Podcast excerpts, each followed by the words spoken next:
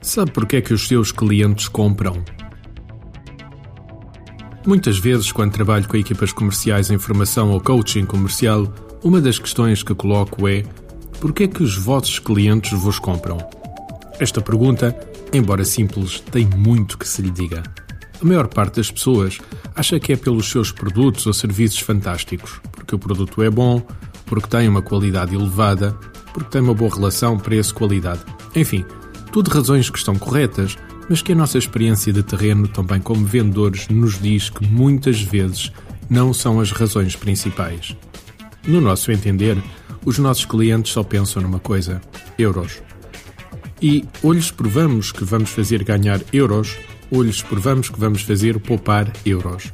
Os euros, em alguns casos, podem também ser conotados como valor, emoção, brilho, segurança, etc mas os vetores de fazer ganhar ou fazer poupar estão normalmente sempre presentes.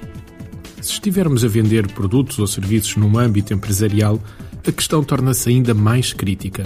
O cliente tem apenas uma coisa na cabeça: o que é que eu ganho com isso? E se não lhe conseguimos demonstrar isto mesmo, a venda muitas vezes não se concretiza. Esqueça os benefícios, as características técnicas que ninguém lê, tudo aquilo que o marketing normalmente lhe dá. Para um pouco para pensar e suba um pouco na corrente. Ponha-se a si próprio estas questões. Qual é o problema que o meu cliente enfrenta? Que condicionantes relacionadas o levam a estar insatisfeito? De que forma é que lhe posso mostrar que o meu produto as resolve?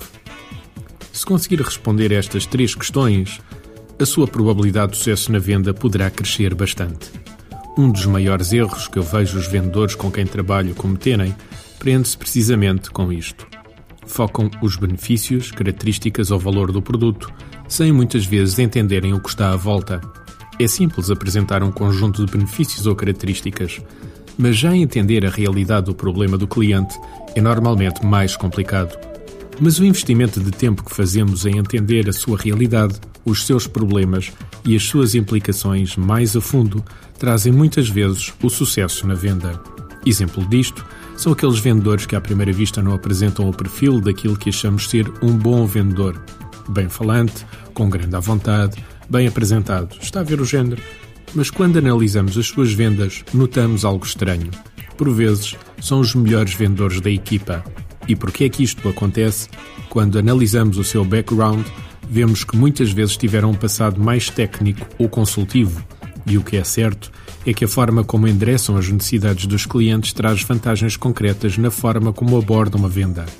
Hoje, para um pouco para pensar e ponha a si mesmo as questões que acabamos de referir. Vai ver que as suas hipóteses de conseguir vender aumentam exponencialmente.